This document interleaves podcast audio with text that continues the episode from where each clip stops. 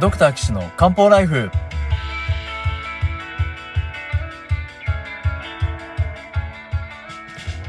ドクター騎士の漢方ライフは医師である私岸大二郎が皆様から寄せられた体の悩みを中医学に基づいた漢方薬や鍼灸治療の知識で解決するお手伝いをする番組です。治療しているけれども良くならない。病名はあるけれど治療方法がない。検査で異常がない体の不調でお困りの皆さんに現代医学と漢方や鍼灸の考え方をお伝えしていくことで新たな道をお示しいたします。体調不良で諦めていたことにチャレンジできる人生を送ってほしい。皆さんのハッピーをお手伝いする岸漢方クリニックがお送りいたします。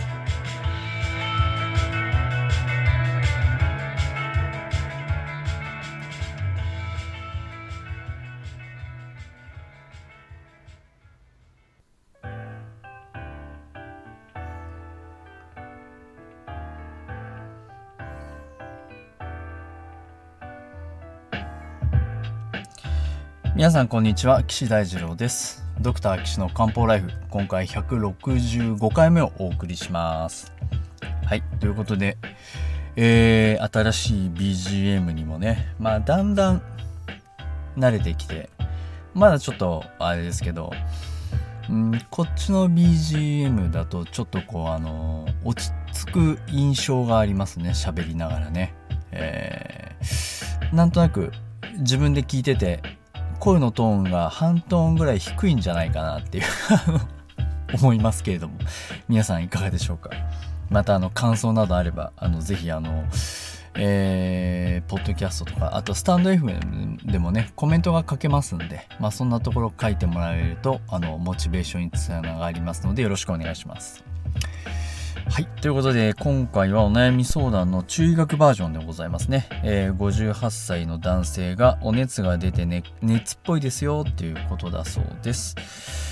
えー、長距離トラックの運転手さんが運転中に熱っぽい感じがして、翌日はだるくなったけど、熱っぽい感じは減りましたと。で2日後から汗かくようになったんですよね。っていうことでお話をいただいております。じゃあ、こういう症状ありますよ。こういう症状ありませんよっていう話をしていきますと、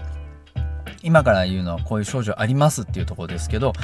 えー、不眠、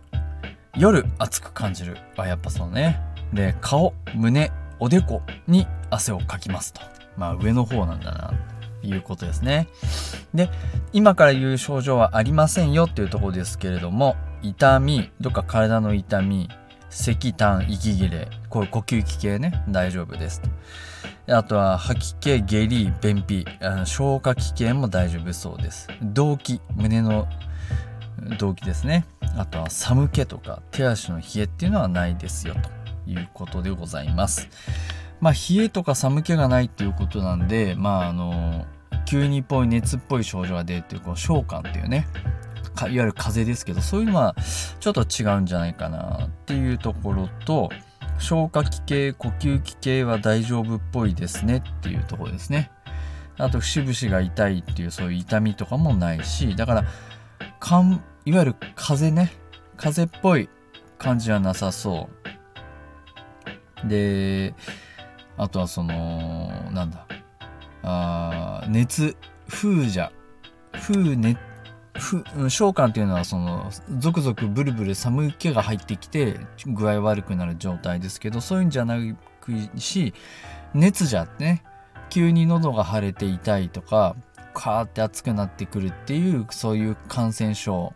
ではなさそうだなっていうところがまあここから見て取れます。ない症状をね分析するとそういう感じなのかなっていうのが分かります。である症状を見ていくと不眠寝つけないというね。まあ長距離トラックの運転手さんなんでね。まあなかなかあのキャビンの中で寝たりするんだと思うんですけどまあ大変ですよね。で家に帰ってくる時間も少ないのかな。うんそうするとゆっくり寝てる暇もないのかなって思うとまあ寝つけない不眠っていうのはもうこれ慢性のっていうかね。もう今日昨日始まった話じゃなくてもうずっと寝つけないですよって。寝てても浅いですよそういうのはねあるのかなと思いますよね。で夜しっかり寝れないとやっぱり回復できないですね。特にその陰と陽で言えば陰の時間なんで血液とかね、うん、腎臓とかね、まあ、そういったところがこう回復しにくいなじゃないかなひょっとするとっていうのをこの不眠っていうところから想像しますけどもね。うん。で熱く感じるのはまあ軽減してきてるけど夜熱く感じるそうですね。夜暑い。ああまあ最近あの腎臓の話が続きますけどね。この人もそうすると夜起こるっていうのは陰か陽かっていうといいんですね。で熱があるっていうことはえっと陰と陽で言うと体を冷ます潤す冷やす作用の陰が減っちゃってで相対的に陽っていう温める陰陽の陽があ相対的に余ってしまってで熱になっちゃってるのかな。おそうかもしんない。そうすると熱っていうのは上に上がってきますからまあ、顔とか胸とかおでことか、まあ、あとは首とか頭とか耳とか目とかそういうところに症状が起こりやすいですね。うん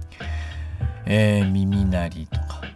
あ頭をこうガンガンする頭痛とか目が真っ赤っかとか、うん、高い音のキーンってする耳鳴りですとかねあとはそのやっぱり胸から上に汗をかくとかそういうのはこう起こりやすいのかなと思います。で最初話聞いた時はなんか感染っぽいのかなと思ったらそんな感じではなくて どうもうーん陰陽で言うと陰が減って陽が相対的に余って調子悪いんだなっていうのがまあ考えられますね。まあ、実は糖尿病っていうのは最終的にはあの腎があの影響されてくる病気なんですね。うん、特にそのおしっこの方がね腎臓おしっこを作るとか血液から余分な水分をこし取るとかあおおしっこを膀胱に溜めておくとかそういったところがまあ膀胱とか腎臓の仕事になってそこが具合悪くなってきますんで西洋医学的に考えても腎虚でおしっこが作れなくなるんでこうその場合はまあ人工透析をしてね体の余計な水分を排泄してあげるということをしないといけないわけなんですけれどもくしくもまあ西洋医学と中医学でまあ同じこの腎が弱るっていうねところがまあ出てくるっていうのはまあ分かりましたということなのでこの人は腎隠居でね状態が熱くなっちゃうとか熱っぽい感じがあるのかなと思います。で陰と陽のバランスが崩れて陽がね上に上がって汗かいちゃってる感じですね。だからあのー、漢方をちょっと知ってる人だとねあのー、汗がにじみ出るように出てきちゃうのは木が弱ってるからね。木っていうのはその表面の層理え栄気ですね。守る。気防衛の A です。液が弱まって発汗をするの調整をする穴ですね。まあ汗腺とか。まああとは総理っていうね僕ら言いますけどその総理の開閉を調整できなくなっちゃってで汗がじわじわ漏れてっちゃうんですよっていうところが知られてますのでじゃあその表面の液気をね補ってあげればいいじゃん。それにはあの漢方薬使えばいいでしょ。奥義入れてあげればいいよね。っていうね。そういうまああのおっしゃる通りそれもいいんじゃないかなと思うんですけどこの人の場合は多分腎虚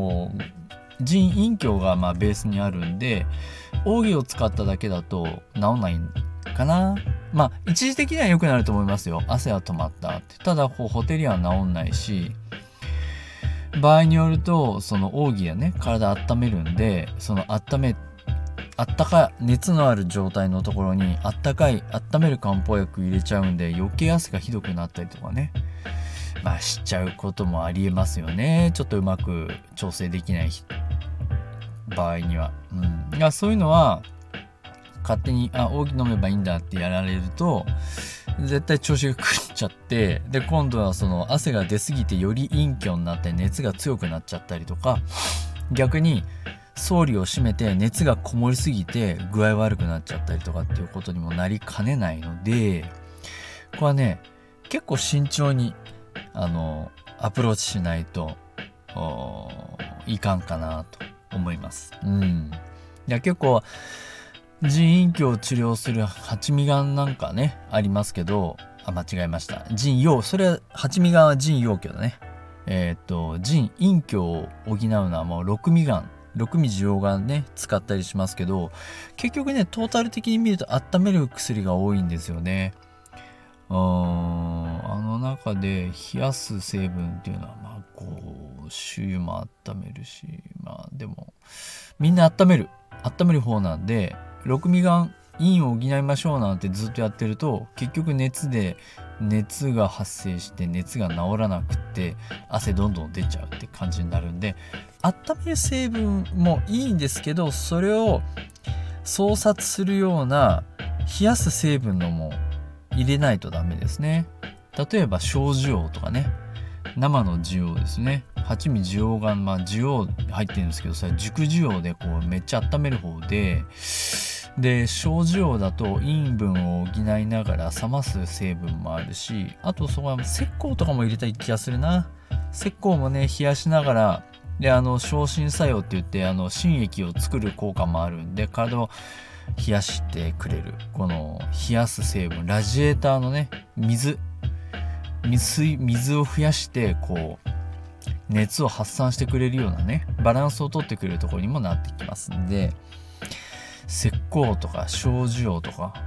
あそういったものを入れたいですね。うん。まあもうちょっとこうね陰分を補うのに爆問答とか畜養竹の葉っぱとかねそういうのを入れたりとかまああのあれですよ。爆問答なんていうと竜の蛇のひげっていう植物の根っこにあるこうコロコロしてね。その辺にうちもその辺の庭に蛇のひげっていう植物はね、えー、生息してます。植えたわけじゃない。生息してますけど。あんまりね漢方薬の商品で見るぐらい大きいコロコロってねなかなかないんですよね。だからあの栽培してるっていうのは本当すごい立派なバックモンドを作ってるなって本当思います。ね。僕もねそういう植物の生薬の栽培すごい興味があってですねあの地産地消できないかなと思って。考えてんですよね。うん。まあ、いつかチャレンジしたいなと思いますけども。はい、ということで、この方は多分腎陰虚があって、陽が上に上がっちゃってるんで、陽を上から下ろしながら陰分を補って陰と陽のバランスをとってあげる。で、最終的には腎をね、治療してあげれば良くなるんじゃないかなと思います。はい。で、生薬としては、なんとか糖っていうのは、まあ、ちょっと今これって言えないですけどまあ今言ったようなこの冷ましながら潤していくね。あの組み合わせでやっていけばいいのかなと。